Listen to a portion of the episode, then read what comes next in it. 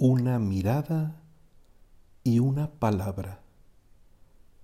El testigo de la luz presenta al Cordero de Dios, al Maestro, al ungido. Lo hace para dos de sus discípulos, pero a toda la tierra alcanza este pregón. El tiempo, el tiempo de aquellos hombres y nuestro propio tiempo conoce su plenitud al encontrarse con Él, con Jesús. Las cuatro de la tarde. Fija la hora en la memoria del que se introduce a la experiencia, el porte y la voz impactan los sentidos y conmueven el alma. Helo aquí. Una presencia disponible, accesible, cercana. Y en ella conocemos una afirmación anterior, escondida en la eternidad de Dios. Aquí estoy.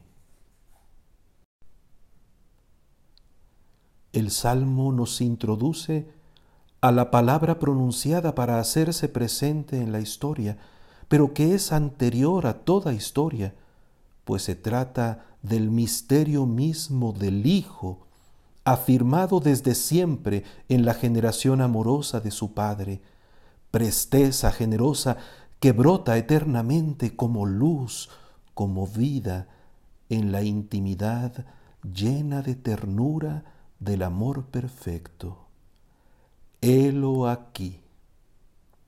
La iglesia también, como Juan, como Elí, como Andrés, lo señala y fija los ojos en él para procurarlo, para escucharlo, para entrar en su familiaridad, para aprender a pronunciarlo ella misma como buena nueva. de uno de los discípulos que dejaron a Juan para irse con Jesús, no se menciona el nombre. ¿Acaso es el mismo autor del Evangelio? El amado, que conocerá la dicha de reclinar su cabeza sobre el hombro de Jesús, que permanecerá de pie junto a la mujer que es madre en el momento supremo del amor, atendiendo el testimonio del agua, de la sangre y del Espíritu. El que rubrica su testimonio explicando que cuanto se escribió en su libro, los signos de la gloria y la hora de la Pascua, tenía como fin creer que Jesús es el Mesías, el Hijo de Dios, y que creyendo en Él tuviéramos vida en su nombre.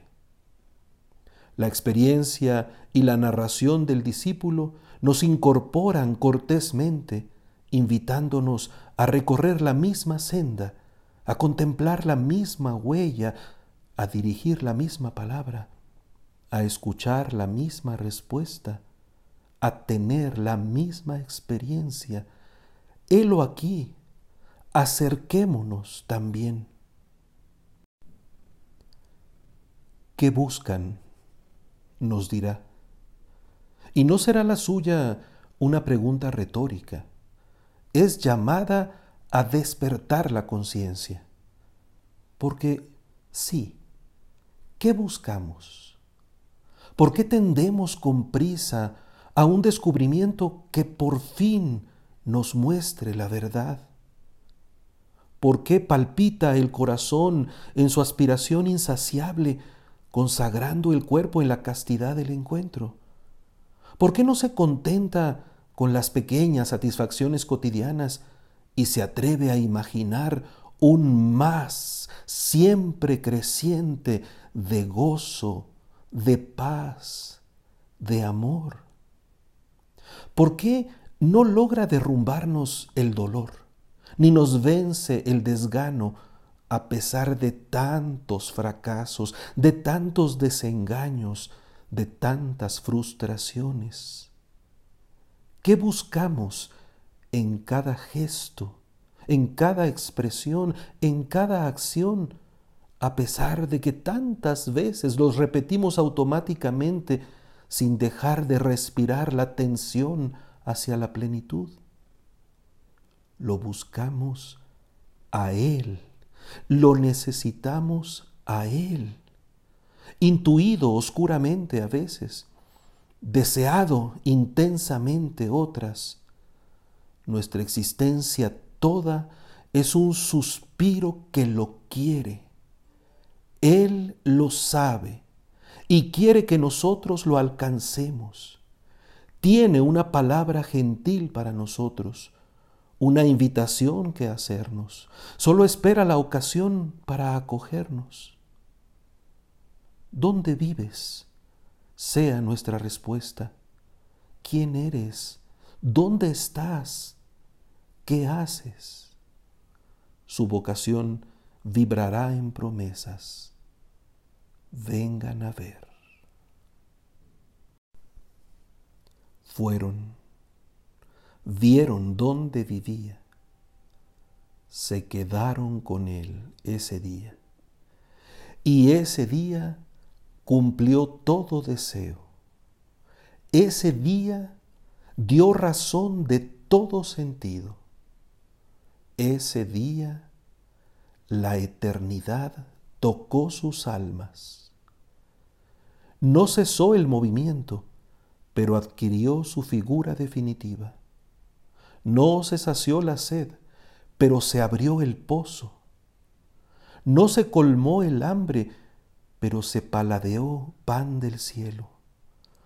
Toda verdad se percibió habitando con ellos, y ellos moraron en la verdad y permanecieron con ella. Lo que viniera después sería siempre explicitación y confirmación del don con el que aquel instante los había sellado.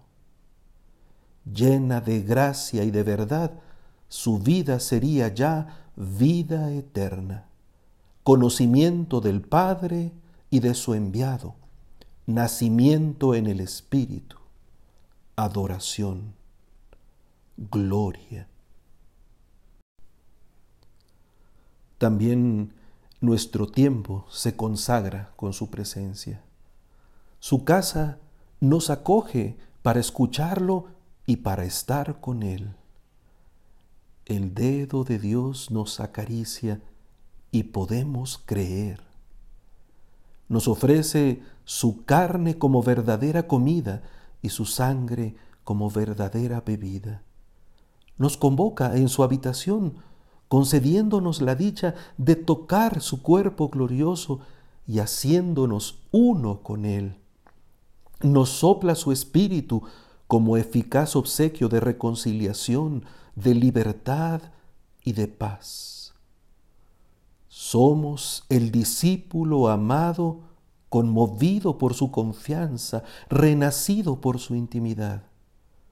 Somos el hermano diligente que sin tardanza extiende el mensaje de la luz. Somos la comunidad orante que entrando con Moisés en el monte santo recibe una luz que luego no podrá sino comunicar al mundo.